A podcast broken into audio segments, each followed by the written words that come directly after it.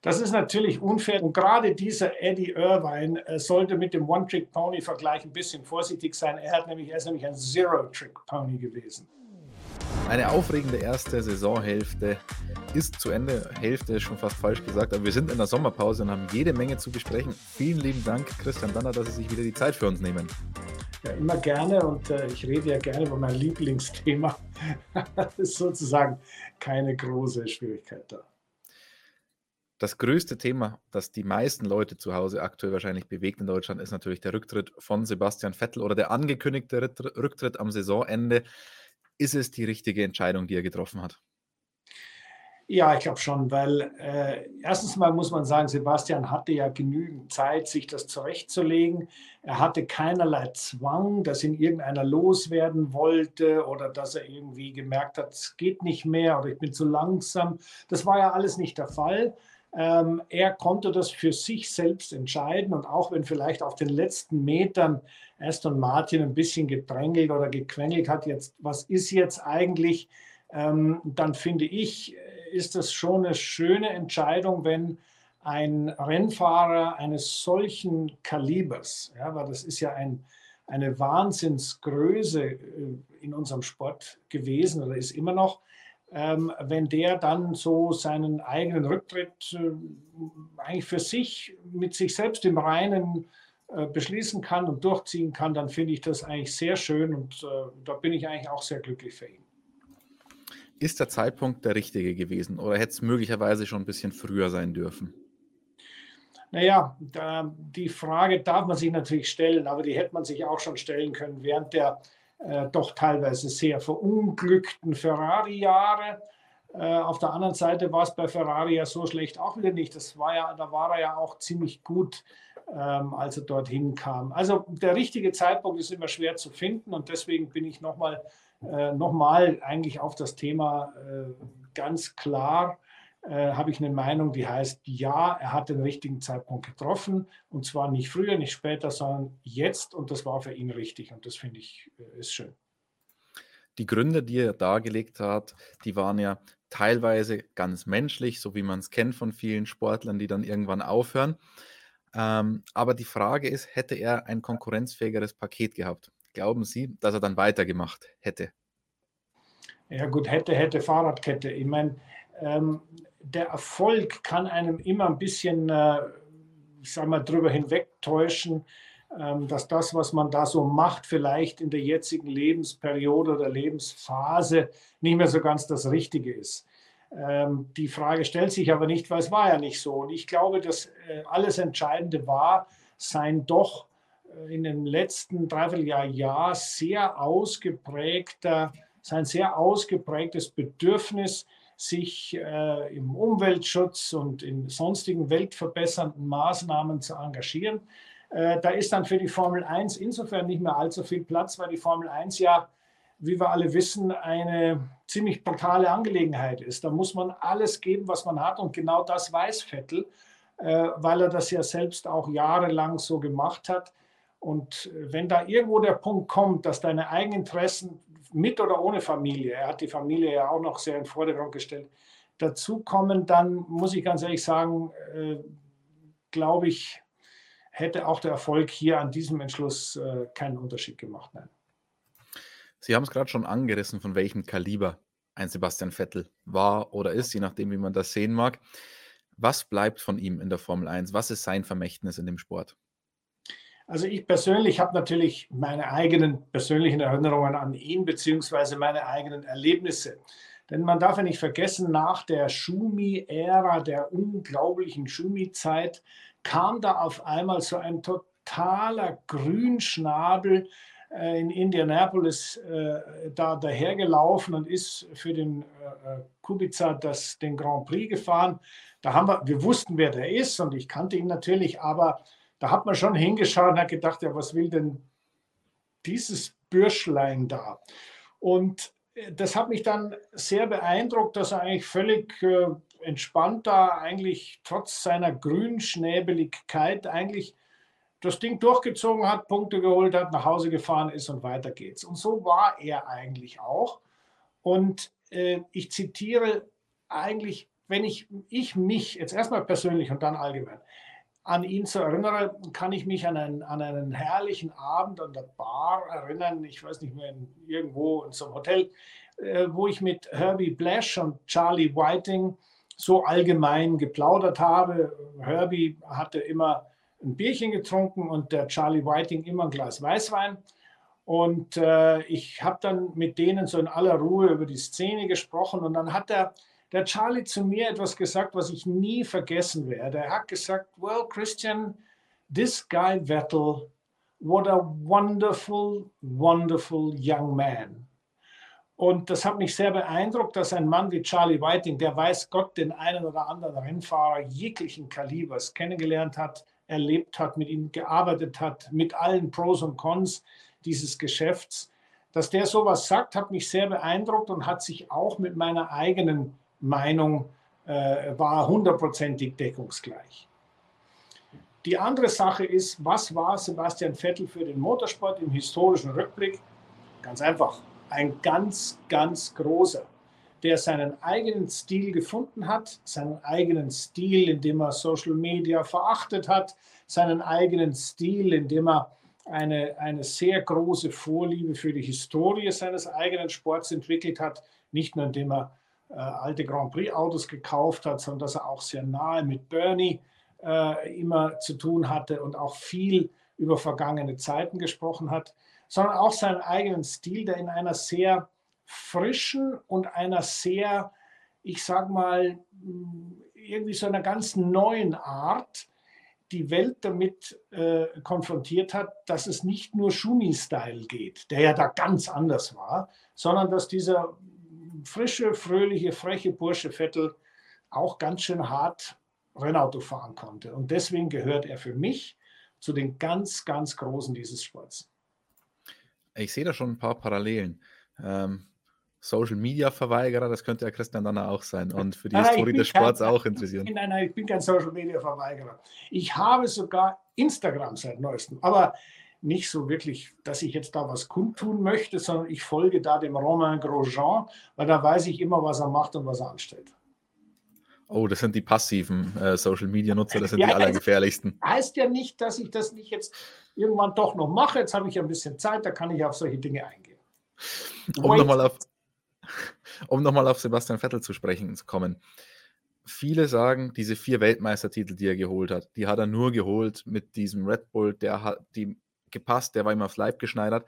Aber sobald es dann ein bisschen anders wurde, hat es nicht mehr hinbekommen. Eddie Irvine hat das, glaube ich, mal in einem Interview als One-Trick-Pony bezeichnet. Ist er das oder wäre das unfair? Das ist natürlich unfair, denn jeder Rennfahrer hat, hat, wenn er Weltmeister wird, das Auto genauso, wie es ihm schmeckt. Und gerade dieser Eddie Irvine äh, sollte mit dem One-Trick-Pony-Vergleich ein bisschen vorsichtig sein. Er, hat nämlich, er ist nämlich ein Zero-Trick-Pony gewesen. Er hat zwar viel Geld verdient, aber gewonnen hat er letztendlich so richtig nichts. Nein, Sebastian hatte schon in der, äh, der Zeit der relativ leichten Autos, der Autos speziell, was den Mark Webber zum Wahnsinn getrieben hat, mit den, äh, mit den angeblasenen Diffusor, einen Vorteil, der seinem Fahrstil sehr entsprochen hat. Das muss man ganz klar sagen. Damit hatte der Mark so seine liebe Not. Aber das war immer so. Auch ein Michael Schumacher hatte ein Auto, was für ihn 100% gepasst hat. Er hat es so bekommen, wie er es haben wollte. Und ein Jensen Button mit seinem Doppeldiffusor, da kann man auch sagen, naja, das ist halt ein Auto gewesen, was dem Jensen so gefallen hat. Du erinnerst dich, Jensen fuhr ja praktisch ohne Lenkbewegungen. Der war ja so smooth, das war ja unfassbar. Und natürlich muss das passen. Und natürlich hat haben die verschiedenen Saugmotor Red Bulls, die er gefahren ist, hundertprozentig zu seinem Fahrstil gepasst. Aber so muss es nun mal sein. Keiner ist Weltmeister geworden auf einem Auto, was er nicht gescheit fahren kann. Und ich glaube, da muss man dann auch immer noch erwähnen, dass er auch im Ferrari 14 Grand Prix noch gewonnen hat. Und auch, Hallo. wenn der WM-Titel ausblieb, als gescheitert kann man es auch nicht wirklich bezeichnen. Nein, überhaupt nicht. Deswegen, äh, nein, überhaupt nicht. Deswegen habe ich das vorhin ja auch mit dem Ferrari so ein bisschen äh, auch so gemeint mit dem, hat Ferrari, äh, das, hätte er da aufhören sollen, als man ihn da mit, mit, dem, mit, dem, mit dem Zigarettenmanager an der, am Steuerruder von Ferrari, hätte man ihn da nicht äh, besser behandeln müssen? Ja, wahrscheinlich schon. aber äh, er hat trotz alledem Großartiges geleistet. Ich meine, die Siege hast du gerade aufgezählt, das ist mal eines. Und dann, ich kann mich sehr genau daran erinnern, wie er im perfekten Italienisch den Leuten äh, gesagt hat, wie schön es ist, für die Scuderia zu fahren. Und äh, ich muss ganz ehrlich sagen, ein Vettel ist für mich durchaus jemand, der auch im Ferrari mit ein bisschen mehr Glück äh, genauso Weltmeister werden hätte können. Wie er mit Red Bull, denk an Abu Dhabi, mit Glück und mit Vitali Petrov seinen ersten WM-Titel geholt hat. Nein, also der ist nicht so limitiert auf ein Auto. Nein. Die Frage, die sich jetzt für uns stellt, was bedeutet das für den deutschen Motorsport? Wir kämpfen ja seit jeher, Sie schon ein bisschen länger als ich dafür, dass der Motorsport in Deutschland ähm, weiterhin seine Zukunft hat. Aber aus deutscher Sicht sieht es jetzt ein bisschen mauer aus, fahrertechnisch. Ja, es, ist, es schaut extrem mau aus. Ich meine, wir, wir haben den Mick. Mal schauen, ob das klappt, dass er bei Haas weiterfahren kann oder vielleicht dann doch irgendwie bei Williams landet oder ich weiß auch nicht. Also, das ist mir alles ziemlich unsicher, die Geschichte. Ja? Aber zumindest haben wir noch ein Eisen im Feuer. Danach wird es zappenduster. Aber auch da muss ich ganz ehrlich sagen, das schockt mich jetzt auch nicht so wahnsinnig, denn der Motorsport in Deutschland ist nicht davon abhängig, ob wir jetzt unbedingt ein, zwei oder fünf Formel-1-Fahrer haben. Natürlich ist es besser, wenn zwei Mann oder drei Mann aus Deutschland mitfahren, aber denk an Italien, das ist auch eine große Motorsportnation und die haben überhaupt niemand, wenn wir mal den, äh, sagen wir mal, quasi nicht existierenden Giovinazzi da mal ein bisschen rausnehmen. Aber äh, das ist halt so. Ich mache mir da diesbezüglich keine Sorgen, solange das, das Produkt Formel 1 und das Produkt Motorsport gut ist, es in die Zeit passt. Das heißt also, dass wir auch hier die ganzen CO2-Debatten nicht führen müssen, dass wir die ganzen Sustainability-Debatten nicht führen müssen. Wenn das weg ist, dann ist die Formel 1 fantastisches Entertainment mit oder ohne Deutsche. Man muss es leider sagen, wie es ist. Ich war jahrelang der einzige Deutsche, der in der Formel 1 da rumfuhr. Dann waren auf einmal ein paar mehr da, dann wieder weniger.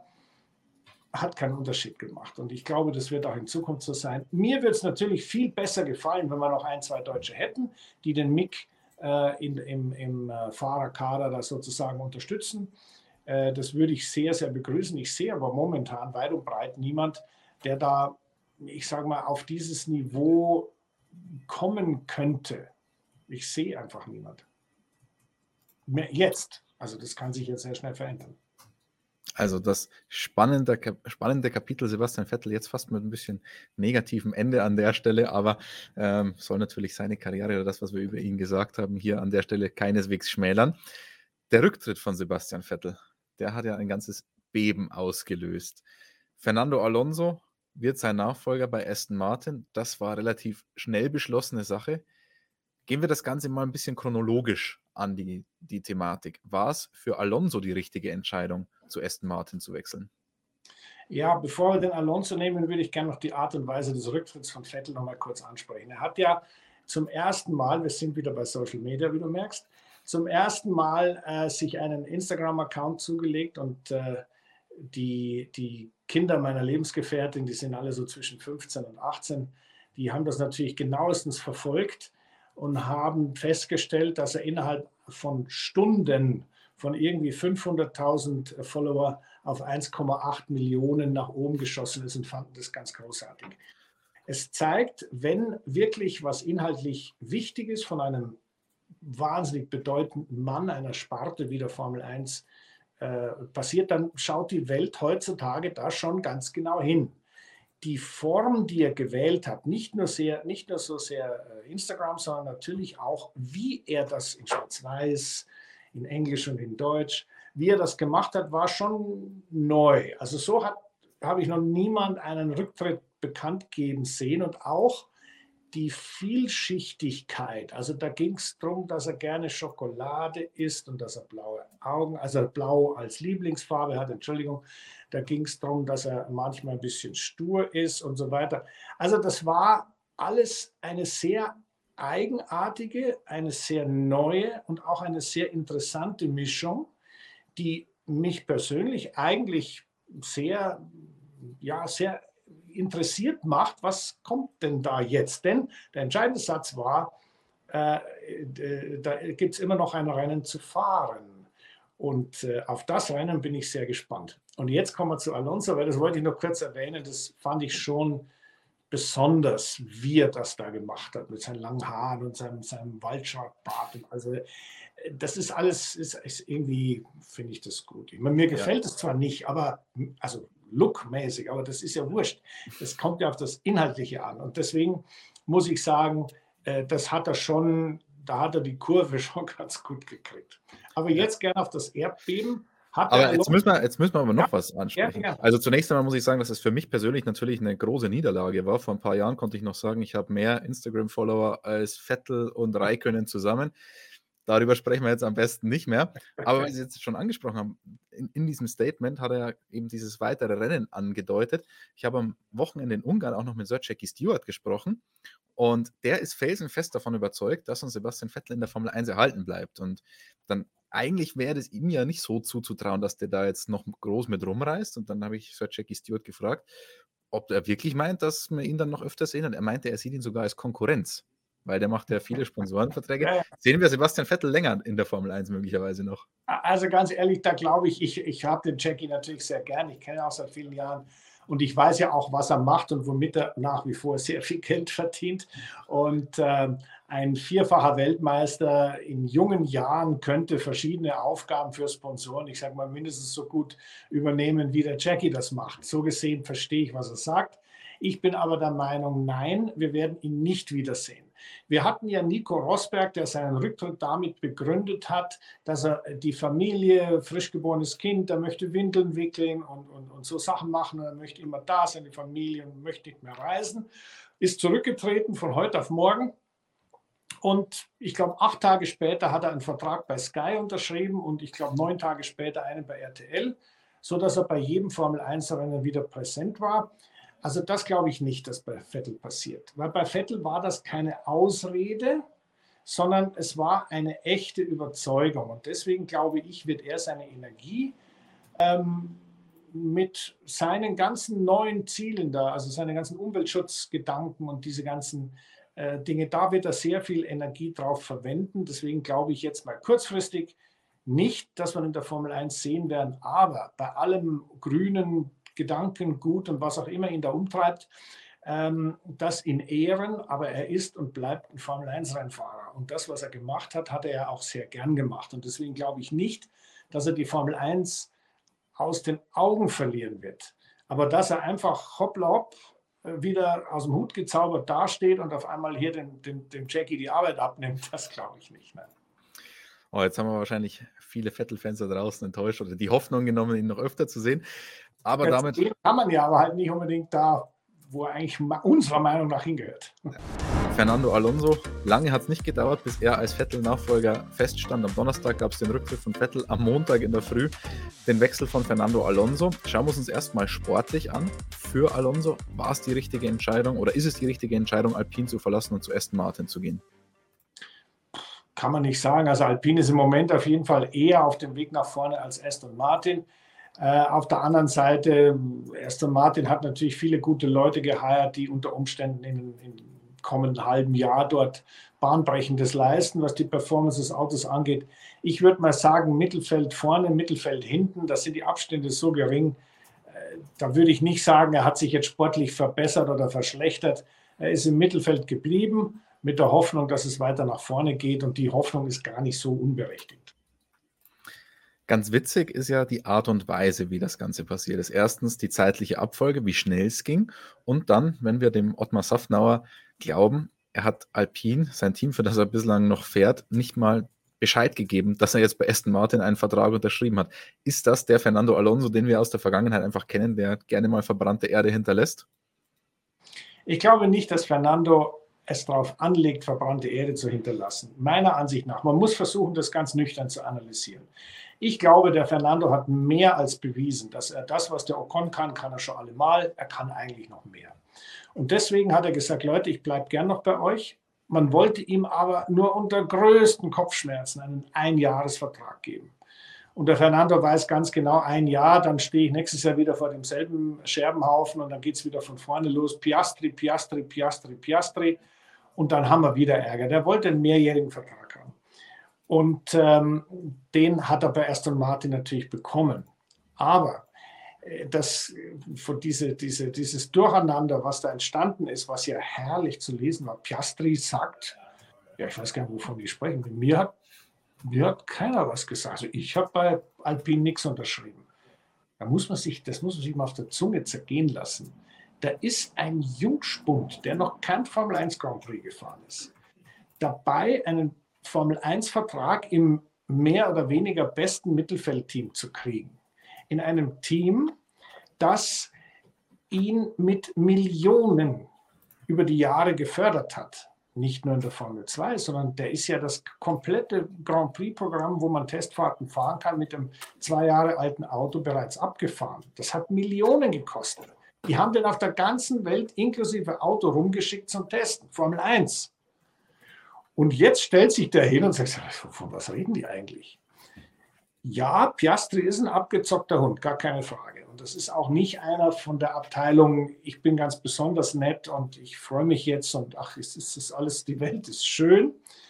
Aber ich glaube, dass der ganze Vorgang ist so komplex, dass er nicht mit den einzelnen Individuen und, den, und dem gesunden Menschenverstand zu erklären ist. Ich glaube, wir sollten hier folgende Überlegung anstellen. Erste Frage an dich, lieber Christian. Wer ist Manager von Fernando Alonso? Flavio Briatore und der Dann, hat sich, wie wir auf Instagram, unserem Lieblings-Social-Media-Kanal, äh, gesehen haben, noch am Sonntagabend mit Ottmar Safnauer getroffen und Ottmar hat den guten Flavio noch als alten Freund bezeichnet am Sonntagabend. Also, pass auf. Nächste Frage an dich. Uh. Wer ist der Manager von Oscar Piastri? Mark Webber. Wer ist der Manager von Mark Webber? Oh, der Flavio. Flavio Briatore. Das ist eindeutig Briatore Handschrift, das ganze Szenario da. Entschuldigung. Klar, das ist ein klassischer Flavio. Da gibt es mit Sicherheit in dem Vertrag von Piastri, den mit Sicherheit Flavio mal überflogen hat, würde ich sagen, ganz im Sinne des Managers Mark Webber. Ähm, da gibt es mit Sicherheit eine Klausel, irgendeine Zeitklausel, wenn bis dann und dann das und das nicht passiert ist, kannst du machen, was du willst, bist du raus. Jetzt ist die Frage, ist es besonders clever für einen Piastri, ein so gutes Team eigentlich, ähm, vom Kopf zu stoßen äh, oder, oder nicht? Also, da habe ich auch eine Meinung dazu. Ich könnte mir vorstellen, dass der Piastri sich damit aus der ich sage mal, wahrscheinlich jahrelangen Umklammerung von Alpin lösen kann. Damit die nächsten zwei Jahre hoffentlich, ich sage mal bei McLaren, wahrscheinlich, kann man gleich drüber reden, Formel 1 fährt und danach für den Big Deal frei ist. Und das könnte durchaus, das hat durchaus die Handschrift von Flavio Briatore.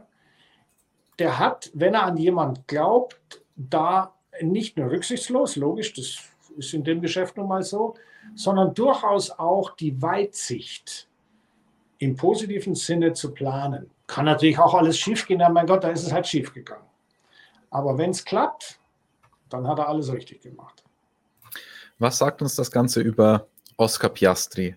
Äh, Gibt es in diesem Business eine gewisse Form von Dankbarkeit, wenn mich Nein. Sie haben es vorhin aufgezählt, die, Millionen investiert werden und jemand so an mich glaubt, mir ein Cockpit zur Verfügung stellt ähm, und mich ja auch woanders parken würde in der Zwischenzeit, solange ich nicht beim Werksteam fahren kann. Gibt es da sowas wie Dankbarkeit oder ist es einfach purer Egoismus, den man dann als möglicherweise Champion haben muss? Das ist eine Typfrage. Und ich glaube nicht, dass der Oscar Piastri äh, da jemand ist, der mit besonderer Nettigkeit und mit besonders sagen wir mal, äh, äh, mit besonders viel Empathie ausge, ausgestattet ist. Ich will dem da gar nichts absprechen. Es ist nur so, während dem Grand Prix von England in, in Silverstone war ich eingeladen beim BRDC, beim British Racing Drivers Club. Und die hatten dort so eine Art Sommerparty, was herrlich war, weil ich da mit, mit Johnny Herbert und mit Damon Hill und mit meinen ganzen Freunden da einen herrlichen Nachmittag verbracht habe. Also in, innerhalb der Rennstrecke ist das, ja also eine Sommerparty. Und da kam auf einmal auch dieser Oscar Piastri angelatscht und wurde sofort auch von dem äh, zuständigen Mann interviewt. Und da, war ich dann schon ein bisschen platt, weil der hat gesprochen, so wie wenn er schon, was weiß ich, auf jeden Fall schon mal zehn Grand Prix-Siege auf dem Buckel hat. Also das ist schon, äh, ich sage jetzt mal, ein abgeklärter Hund.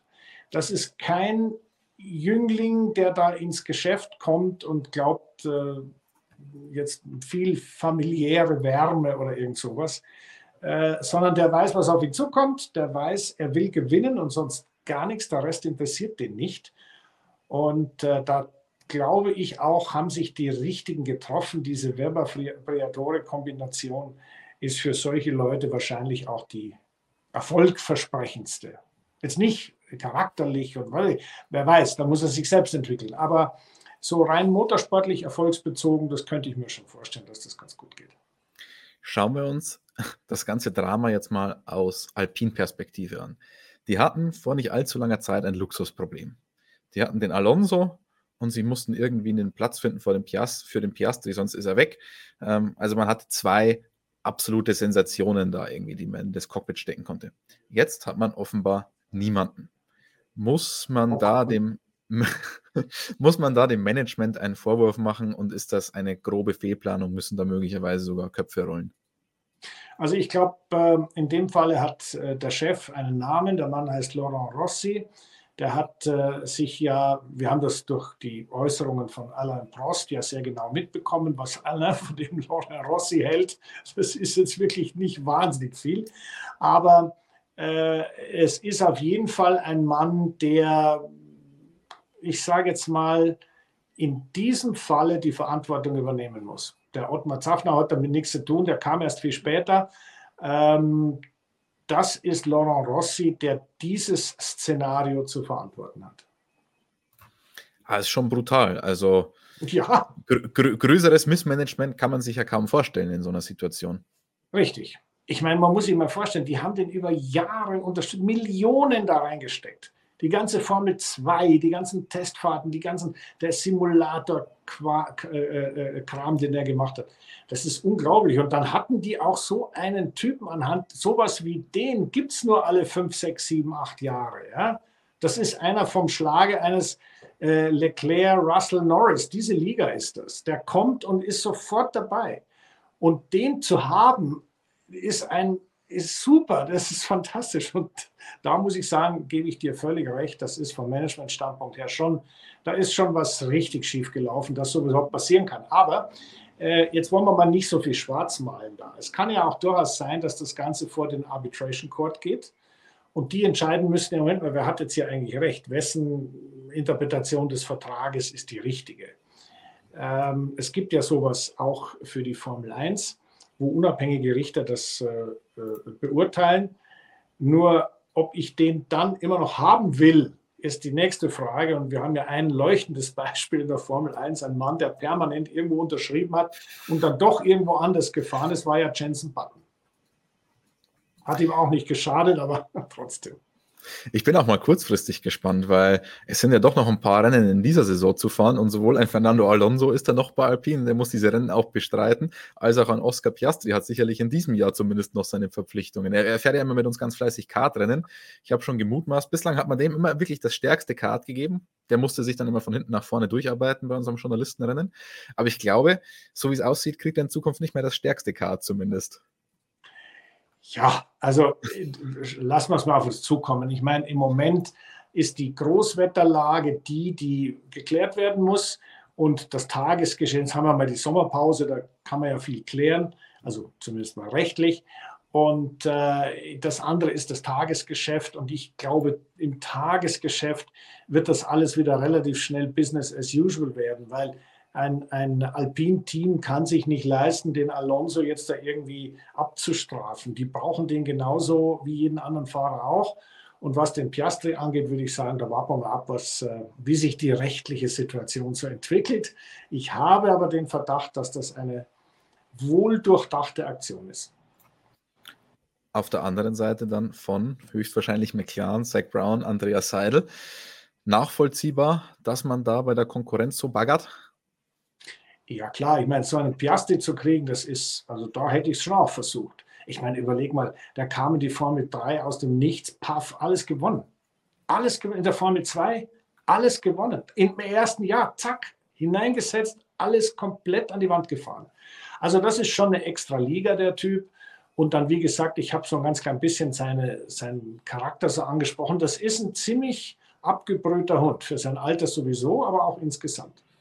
Den will man haben. Also da verstehe ich den Zack Brown, aber der Zack Brown hat im Moment ja, glaube ich, eher so ein, so ein Fahrersammelphase. Der, der, der kauft ja alle ein. Also hat er dem, wie hieß er, glaube ich, der Indikator, der, der, äh, Palou der Alex Palou, der Spanier, ja, der ist auf einmal jetzt mit Clan, obwohl der Ganassi sagt, er ist ja eigentlich bei mir. Und dann hat er noch den Rosenquist und dann hat er noch den, ach was weiß ich, der hat so viele Fahrer da am Start, der weiß wahrscheinlich gar nicht mehr, wohin damit. Und hat er noch ein Formel-E-Team und was weiß ich. Warten wir ab, wer da landet. Also das Einzige, was wir wahrscheinlich mit an Sicherheit grenzender Wahrscheinlichkeit zum aktuellen Zeitpunkt sagen können, ist, dass McLaren in der nächsten Saison mit Lando Norris und einem Australier an den Start gehen wird. Aber ja. für den einen Australier ist es natürlich keine gute Nachricht, was sich da alles jetzt abspielt. Das geht ja fast ein bisschen unter in der ganzen Posse. Daniel Ricciardo. Also ich muss sagen, der, der Ricciardo ist natürlich schon, man muss einfach nüchtern auf die Ergebnisse schauen, eine echte Enttäuschung. Bei mir klar, eindeutig. Das hatte, hatte man sich ganz klar anders erhofft und auch, muss ich ganz ehrlich sagen, war für mich eine Riesenüberraschung. Ich war mir sicher, dass der, der Ricardo nach, nach Eingewöhnungszeit XY auf Augenhöhe mit dem Lando Norris fahren kann. Das kann er offensichtlich nicht. Und deswegen ist er eine Enttäuschung. Vor allem, der kriegt ja richtig Geld bezahlt. Und deswegen finde ich es eigentlich sehr schön, dass McLaren dann nicht die Diskussion eröffnet hat. Stell dir mal vor, der wäre bei Sir Frank Williams gefahren, wie die den da filetiert hätten. Ja? Also als früher, als der Frank das noch persönlich gemacht hat, der hätte ihn in aller Öffentlichkeit, hätte der den skalpiert. Und das macht man bei McLaren nicht. Man ist sehr solidarisch, was ich sehr gut finde, denn alles andere hilft nichts. Er fährt das Auto und die Saison hat noch ein paar Rennen. Ich kann mir aber schon vorstellen, dass man überlegt, äh, ja, was war jetzt mit dem? Weil er hat sich einfach nicht genug weiterentwickelt. Woran auch immer das liegt. Ich meine, äh, ich muss da mit Andreas Seidel mal, wenn er mal eine ruhige Minute hat und wenn das Tagesgeschehen nicht politisch ist, ja, sodass er auch entsprechend reden kann, äh, mit ihm das Thema mal anschneiden, ähm, was es eigentlich ist. Ja, wo verliert er eigentlich? Ist es das Einlenken oder ist es die, die Gewichtsverteilung oder was? Es gibt immer irgendwelche Sachen, die einem Fahrer nicht schmecken und deswegen hat er das besagte schlechte oder wenige Vertrauen ins Auto. Das würde mich mal interessieren, wenn man sowas mal vom Ingenieursstandpunkt her mal analysieren könnte. Aber da ist es jetzt zu früh, jetzt sind wir noch mitten in der Saison, da wird über solche Sachen natürlich nicht gesprochen. Mitten in der Saison ist ein guter Stichpunkt. Gehen wir mal von dem ganzen politischen und vom, vom Fahrermarkt ein bisschen weg und schauen uns an, was ist in diesen ersten 13 Rennen der Saison 2022 eigentlich alles passiert. Und da kommt man natürlich an Ferrari nicht vorbei. Ist Ferrari 2022 eigentlich die Überraschung oder die Enttäuschung? Beides. Beides. Ja. Die Überraschung, wie gut das Auto geht, muss ich sagen, das, klar, die waren bei den Testfahrten total überlegen. Aber mal ganz ehrlich, äh, Testfahrten überlegen, heißt das wirklich was? Hm, war ich skeptisch. Als sie dann die Saison begonnen haben und man gesehen hat, erstens mal, der Motor geht wie die Feuerwehr. Das ist mit Abstand der beste Motor in der Formel 1 und offensichtlich ist er ja auch legal, weil keiner was gesagt hat. Dann, ja, das muss man schon mal dazu sagen, Ferrari kann das. Sie müssen es halt nur wollen. Das geht auch so. Und die, das Auto war auch oder ist nach wie vor ein Auto, was am wenigsten Fragezeichen aufwirft. Das ist immer irgendwie hinzukriegen. Und deswegen war die Ergebnisse, die man hatte, waren natürlich eine wahnsinnige Enttäuschung. Da kam Monaco oder so oder solche Sachen dazu, wo man ganz ehrlich sagen muss, das war natürlich hirnverbrannt mit dem wie man den Leclerc da praktisch von P1 nach hinten manövriert hat. Jetzt, Ungarn war jetzt auch nicht unbedingt eine Meisterleistung und so weiter und so weiter. Da kamen ein paar Zuverlässigkeitsprobleme dazu. Und auch der Leclerc hat zweimal gepatzt. Einmal in Imola, einmal in äh, Frankreich. Aber äh, deswegen sage ich, Ferrari war so eine so große Überraschung im Positiven. Das Ganze war technisch Fahrbarkeit des Autos, konsequentes Beibehalten des Prinzips, sich nicht aus der Ruhe bringen lassen, alles gut. Äh, strategisch gab es schon, Entschuldigung, also da waren schon, da waren schon ein paar ordentliche Klöpse dabei. Und deswegen verstehe ich auch den Dr. Helmut Marko, der immer wieder sagt, es ist ein ganz anderes Gefühl. Mit der Ferrari ist ein fairer Gegner, mit dem kann man, da kann man, gegen den kann man kämpfen. Ja klar, das wäre dem Mercedes nie im Leben passiert, so viele Fehler.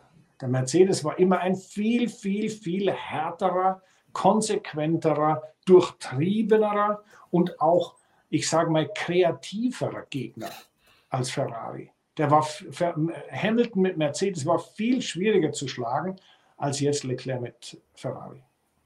Klammern wir jetzt erstmal noch den Leclerc aus. Schauen wir mal nur auf Ferrari. Woher kommen diese Fehler? Warum? Es ist ja jetzt nicht das erste Mal, dass Ferrari Fehler macht. Jetzt wird es nur offensichtlicher, weil man eben wieder um die WM fährt. Woher kommt das? Also die technischen Dinge sind ja immer zwei Sachen. Technisch, was kaputt geht, keine Ahnung.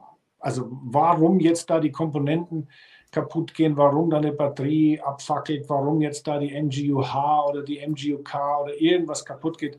Ganz ehrlich, keine Ahnung, was dazu führt. Es ist nur offensichtlich, dass sowohl bei Haas als auch bei Sauber äh, das Spektrum der Defekte sehr, sehr breit ist, inklusive dem, was bei Ferrari selbst passiert. Äh, der Motorschaden von ähm, Sainz in Österreich also das war schon sehr spektakulär. Also ich meine, das letzte Mal so einen Motorschaden zu sehen, wo die Kolben bei der Seite rausfliegen, ich muss sagen, da kann ich mich eigentlich nur an die 80er Jahre erinnern, wo unsere BMW-Motoren bei 5,5 Bar Boost irgendwann auseinandergefallen sind. Das hat ähnlich ausgesehen. Ähm, die Ursachenforschung, die kann ich aus meiner Position natürlich nicht machen, aber die Zuverlässigkeit ist ein Riesenproblem. Offensichtlich, und das vielleicht als kleine Analyse, hat man sich konsequent für die Performance entschieden und hat die Zuverlässigkeit einfach mit hinten angehängt. Das wird schon klappen, das geht schon. Hauptsache, wir haben den stärksten Motor. Das, den Eindruck habe ich. Jetzt kommen wir zur Strategie. Da muss ich ganz ehrlich sagen, äh, sind ein paar Rennen dabei gewesen, wo man schlichtweg komplett daneben lag. Komplett. Und man sich fragt, das gibt es denn? Wieso machen die das? Das kann nicht wahr sein. Oder warum splitten sie nicht manchmal? Ja, warum lassen sie den Sainz dies und das? Warum haben die äh, den Leclerc nicht viel früher vor den Sainz geholt, obwohl doch klar ist, der Sainz wird die WM nicht gewinnen für Ferrari. Wenn überhaupt, dann der Leclerc.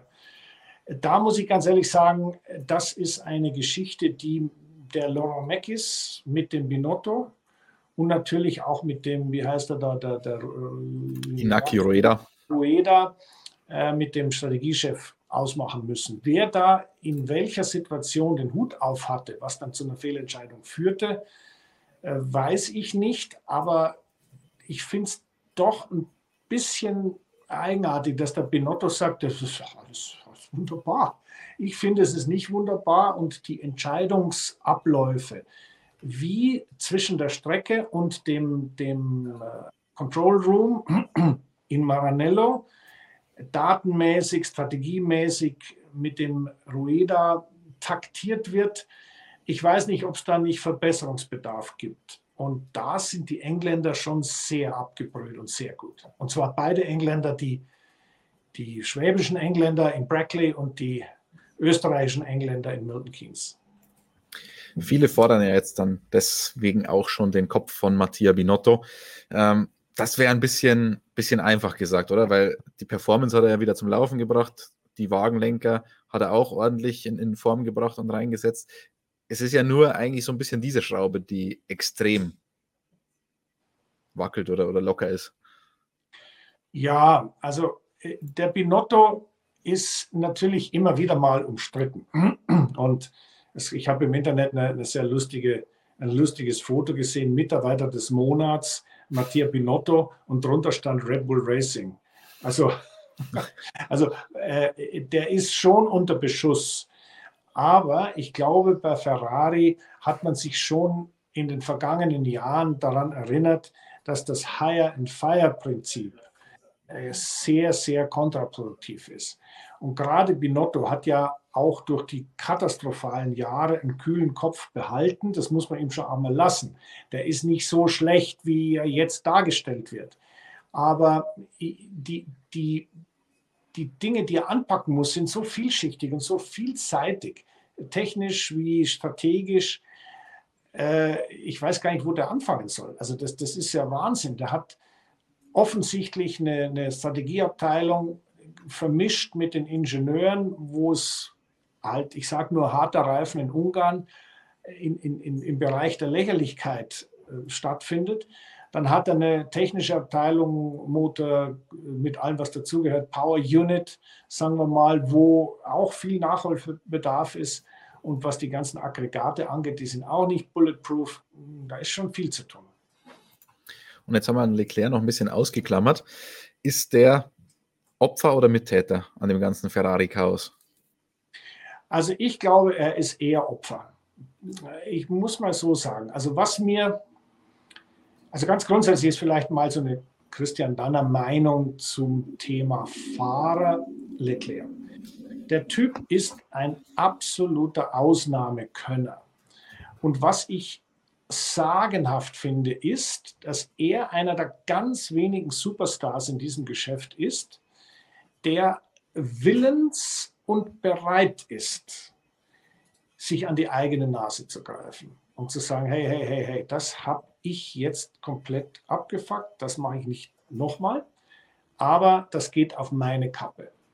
Und das ist etwas, das hört man sehr selten. Also sehr, sehr selten. Meistens, wir müssen analysieren und wir denken darüber nach, äh, ob nicht vielleicht doch irgendwas Technisches war. Der Wind. Oder, wie, wie, bitte? Der Wind, der ist es doch Wind, meistens. immer gern genommen. Der Wind, der kommt aus der falschen Richtung. Und, und ähm, also ganz ehrlich, da gefällt mir der Leclerc schon sehr, sehr gut. Bringt ihn das weiter? Ich glaube mittelfristig ja, auch kurzfristig, denn wann immer man einen Fehler zugibt, kann man ihn analysieren und vor allem, man kann ihn abstellen. Und ähm, das geht aber nur im, im Zusammenhang mit dem Team. Ich meine, das Team muss so einem Leclerc schon auch das Vertrauen aussprechen. Ähnlich, ich sage immer mal, wie Toto Wolf das mit dem Lewis Hamilton macht. Der, der geigt dem was vor und Lewis, du bist wunderbar, entschuldige, dass das Auto nicht besser geht. Und äh, äh ja, das sagt jeder normale Mensch, hat sie der noch alle. Das soll anständig fahren und fertig, wird bezahlt dafür. Nein, nein. Toto weiß, wie er mit seinem Superstar umgehen muss. Und genau so muss der Binotto mit seinem ganz anderes gearteten Superstar Leclerc umgehen. Da würde mich mal interessieren, wie musste man eigentlich mit Christian Danner umgehen? Also ich habe eigentlich, ich habe meistens von meinen Teamchefs eine Mischung bekommen von äh, äh, Baseballschläger auf den Kopf oder Tritt in den Hintern oder Magengrube auch gern genommen. Also so ist man damals halt mit Fahrern umgegangen. Da war, das war nicht so lustig. Ich meine, ein Jackie Oliver bitte, äh, der, dem war völlig wurscht, was da ist. Der hat einen unter Druck gesetzt, so gut es ging. Und dann habe ich in Österreich meinen ersten WM-Punkt gemacht, als Sechster bin Sechster geworden. Das gab es ja nur einen Punkt dafür. Das muss man sich heute mal vorstellen. Einen einzigen. Und ich war so stolz, weil das Gaspedal hängen geblieben ist und ich kam nicht richtig um die Strecke. Ich habe es aber alles beieinander gehalten. Ich bin nicht rausgeflogen. Ich habe keinen Fehler gemacht. Ich kam an und war happy. Ja, was sagt er? Ja, das nächste Mal hätten wir gern mehr. Ja, das war halt die Formel 1 der 80er Jahre. Und glaubst du im Ernst, dass ein Günther Schmidt mir äh, irgendein Wattebäuschen entgegengebracht hat. Oder ein Erich Was glaubst du eigentlich? Da war nur knallhart, Druck, Druck, Druck, schau, wie du klarkommst, schneller fahren, besser werden, fertig. Ich hatte keine Wahl, um es auf den Punkt zu bringen. Ich musste schauen, wie ich da, wie ich da klarkam. Und deswegen muss ich auch sagen, habe ich mich ein bisschen über die Mick Schumacher-Günther Steiner Sache amüsiert. Ich meine, Entschuldigung, das ist Formel 1. Das ist nicht äh, in Watte gepackt, durchs Leben floaten. Einer, einer, der wahrscheinlich mit dem 80er-Jahres-Stil relativ wenig Probleme hätte, ist Max Verstappen. Der, da hat man ja eher das Gefühl, er ist selber eher so 80er-Jahre-Typ, was das ja. angeht. Der kommt ja fast zu kurz, wenn man die erste Saisonhälfte analysiert, weil der fährt irgendwie in seiner eigenen Liga zusammen mit Red Bull, machen, haben nicht unbedingt immer das schnellste Paket, aber machen keine Fehler. Die Zuverlässigkeit haben sie auch im Griff da kann man ja fast sagen, ist alles perfekt und sie sind schon fast durch, oder? Ja. Muss man so sagen, wir sind schon fast durch. Eigentlich ist, die, ist die Sache gegessen. Der Verstappen ist extra klasse, das wissen wir, das ist bekannt. Er ist jetzt, wenn der Gegner nicht ganz so brutal hart ist wie ein Hamilton im Mercedes, ist er auch selber etwas souveräner. Äh, und selbst wenn er Fehler macht, wie den technisch bedingt natürlich Dreher in Ungarn, langt allemal, dann gewinnt er trotzdem. Ich glaube, Red Bull hat ein, äh, wir, müssen davon ausgehen, dass sowohl Ferrari als auch Red Bull Softspots oder Sweet Spots in ihrem Auto haben. Also in dem Bereich funktioniert das Auto richtig gut, da gehen die Reifen nicht kaputt, da kriege ich die richtige Temperatur rein, etc. etc. Aber wenn beide in diesem Sweet Spot sind, dann ist Red Bull eindeutig das schnellere Auto und zwar deswegen, weil es ein besseres Verhältnis von Luftwiderstand zu Abtrieb hat. Das heißt, die können mit weniger Flügel fahren und haben genauso viel Abtrieb, weil halt die Unterbodenaerodynamik bei Red Bull besser ist, effizienter ist und so weiter. Warum auch immer, ob da jetzt Flexi das oder Flexi dies ist, äh, ist mir jetzt erstmal wurscht. Aber Tatsache ist, der Red Bull ist das schnellere Auto. Wenn wir von Sweet Spots sprechen, ähm, eigentlich ein ziemliches Fremdwort für den Mercedes in dieser Saison. Ähm, hat man denn den jetzt gefunden oder wird das weiter ein Riesenauf und Ab? Ich glaube nicht. Ich glaube nicht, dass man das äh, komplett gefunden hat. Es ist erstaunlich, dass ein so großes und so erfahrenes Team mit so vielen hervorragenden, brillanten Ingenieuren so lange braucht, um ähm, da wirkliche Fortschritte zu machen. Meine, die haben ja schon Fortschritte gemacht. Aber das zeigt einmal mehr, dass die moderne Formel 1 halt wahnsinnig datenabhängig ist. Datenabhängig heißt, wenn ich genügend Daten verfüge, kann ich das in meine Simulationsprogramme, also meine Simulation Tools, die Werkzeuge einführen, die mir dann ausrechnen, was ich machen muss, dass es besser wird. Wenn ich aber keine Daten habe oder die Daten unzuverlässig sind, dann wird es schwierig.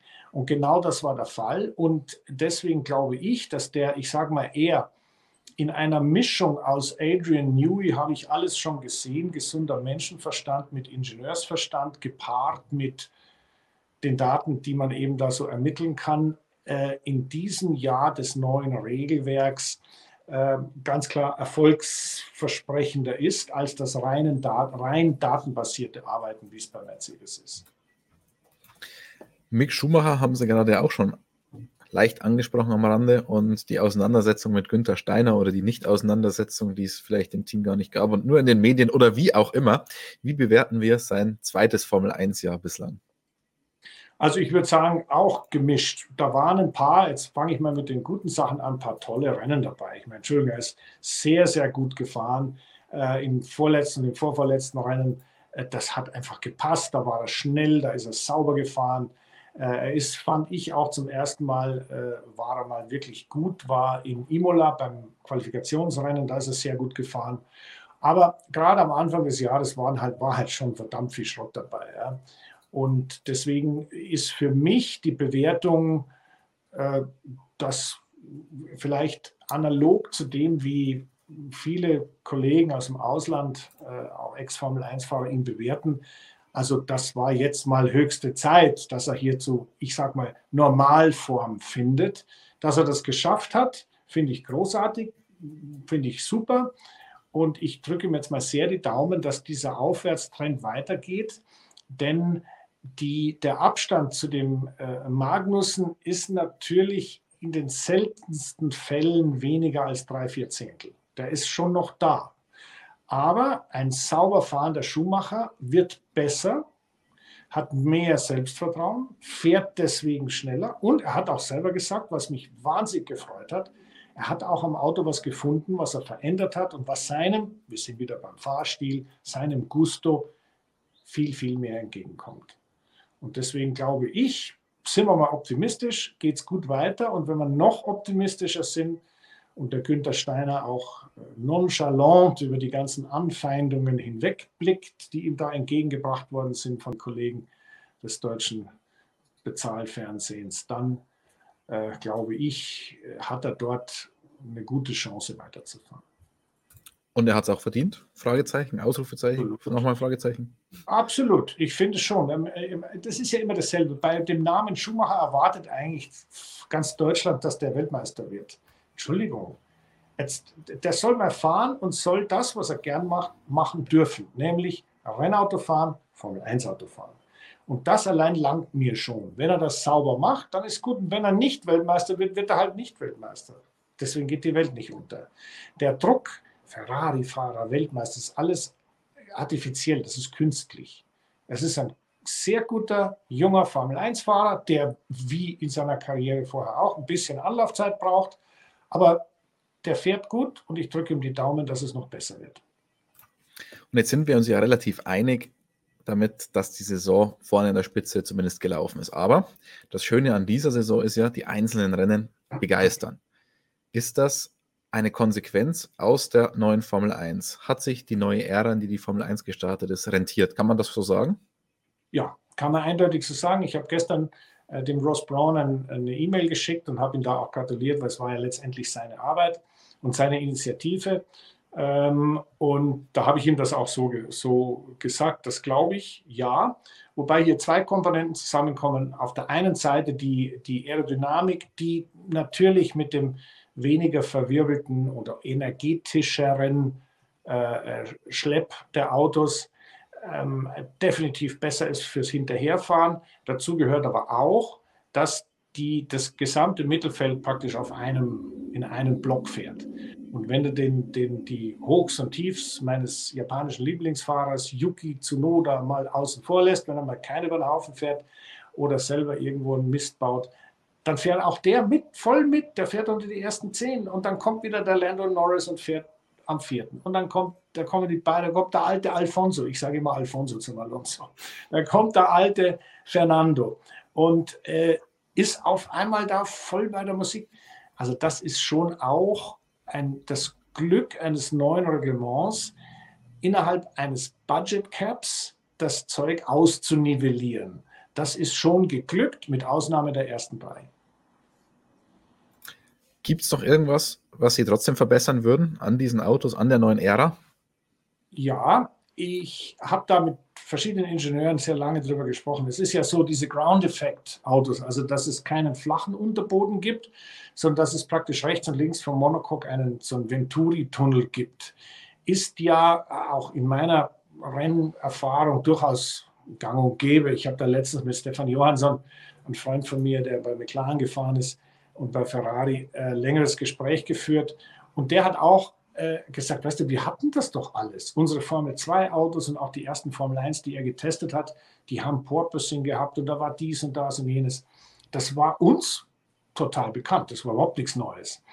Aber die Herangehensweise, wenn ich jetzt zu meiner Erfahrung bei den Indicars, die auch so sind, also die Indicars der 90er Jahre, äh, sind auch Ground-Effekt-Autos, aber die hatten, man muss sich das so vorstellen, da ist in der Mitte das Monocoque, dann kommt der der Venturi-Tunnel und der ist nach außen hin abgeschlossen mit einer, ich sage immer Skirt dazu, mit dem Ende des Tunnels. Und wenn das nach unten kommt, dann wird natürlich der Anpressdruck größer. Und die Indie-Autos hatten damals einen typisch amerikanischen Ansatz. Die haben gesagt, ja, dann fahrt halt auf dem, am Monocoque dahin, wenn ihr Lust habt. Und haben die Skirt Height, also das, was am, am, am Rand dieses Tunnels war, einfach zweieinhalb Inch nach oben gesetzt. Das heißt, wenn ich jetzt mit dem Monocoque am Boden bin, hatte ich immer noch zweieinhalb Inch Bodenfreiheit der, der Unterboden, des Unterbodens oder der, der, der Venturi-Tunnel. Und damit gab es kein Porpoising, damit gab es keine Komplikationen, damit hat jeder trotzdem versucht, natürlich so tief wie möglich zu fahren. Da hat jeder natürlich rumexperimentiert mit der dritten Feder und mit was weiß ich für Dämpfern und so weiter, um auch immer tief fahren zu können, um den Abtrieb zu maximieren. Aber dieser Abstand zum Boden stabilisiert das Ganze und nimmt die ganze Extremsituation weg. So gesehen hat es mich nicht gewundert, dass das der letzte Vorschlag der Technikkommission war fürs nächste Jahr. Dass da der eine oder andere jammert, auch wieder klar, weil jeder hätte es gern so, wie er es jetzt schon hat und wie es funktioniert und nichts Neues. Äh, andere wie McLaren sagen, das ist die Lösung, die brauchen wir. Also ich aus meiner Erfahrung, das ist ein sehr gutes Instrument, um die Volatilität da, um diese, diese, diese extremen Exzesse äh, wegzukriegen.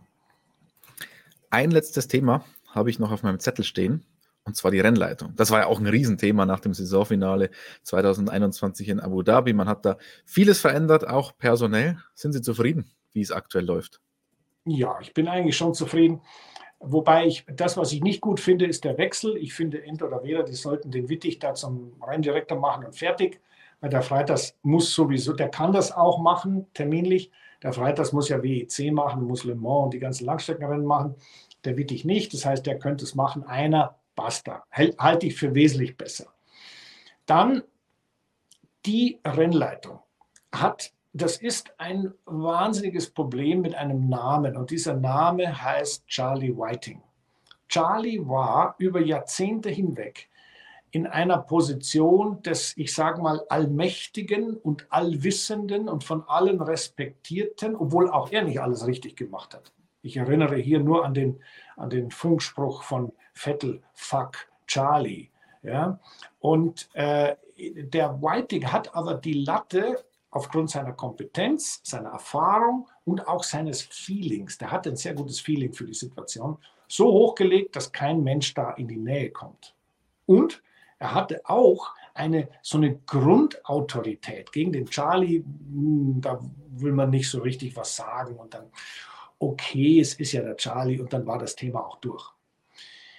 Der Nils Wittig ist ein exzellenter Mann, ein wirklich sehr, sehr guter Mann, der konsequent das, was in den Regeln steht, umsetzt. Und deswegen finde ich es sehr, sehr unpassend, dass da so viel Kritik auf ihn einprasselt, speziell weil die Rennleitung, Moment mal, was ist denn die Rennleitung? Alle schimpfen auf die Rennleitung. Die haben schon wieder die Track Limits, die Rennleitung. Nein, nein. Zum Beispiel Track Limits in den, in den äh, Event Notes. Das ist die Mitteilung des Rennleiters vor jedem Rennen. Steht immer genau drin, welche Track Limits geahndet werden, wie sie kontrolliert werden, was erlaubt ist und was nicht erlaubt ist. Und wenn das dann bekannt gegeben ist, wird es auch so durchgeführt. Und da kann man keinem Rennleiter oder den Funktionären, die das dann bestrafen, das sind ja die Stewards dann. Also wenn, wenn die Meldung kommt, Achtung, Lando Norris Track Limits Turn 8, dann wird das notiert und dann geht es zu den Stewards. Wenn, und dann wird, also wird halt automatisch die Zeit aberkannt im Qualifying und so weiter und so weiter. Und es geht dann letztendlich im Rennen zu den Stewards, die dann entscheiden, es wird bestraft XYZ. Das immer pauschal als die Rennleitung zu bezeichnen, ist ein bisschen fehl am Platze. Kommt aber alles aus der Charlie-Zeit, denn der hat das alles gesteuert. Der hat seine Strippen überall gehabt und hat das alles im Griff gehabt. Ja. Ist aber nicht nötig. Es ist so eigentlich ganz gut organisiert. Ich finde die, die, die Art und Weise, wie Wittig arbeitet, absolut top. Super, dann haben wir jetzt, glaube ich, einen ziemlich großen Bogen geschlagen um die ganzen ja, Themenkomplexe ja. der bisherigen Saison 2022. Wer weiß, was sie noch alles für uns äh, bereithält. Haben wir irgendwas vergessen? Äh, ja, nein. Ich glaube, wir haben alles Perfekt. Ja, aber das Schöne ist ja, es geht ja immer wieder von vorne los. Und jetzt haben wir, jetzt, jetzt haben wir ja äh, wieder auf den Anfang unseres Gesprächs zurückzukommen. Das Schöne ist ja jetzt, jetzt müssen wir in den nächsten Tagen und Wochen mal darauf achten, was mit unserer Piastri-Saga passiert. Ob nicht doch irgendwo zufällig der Flavio Briatore wieder auftaucht und was sagt. Oder, also da freue ich mich schon sehr. Das wird jetzt mal genau verfolgt.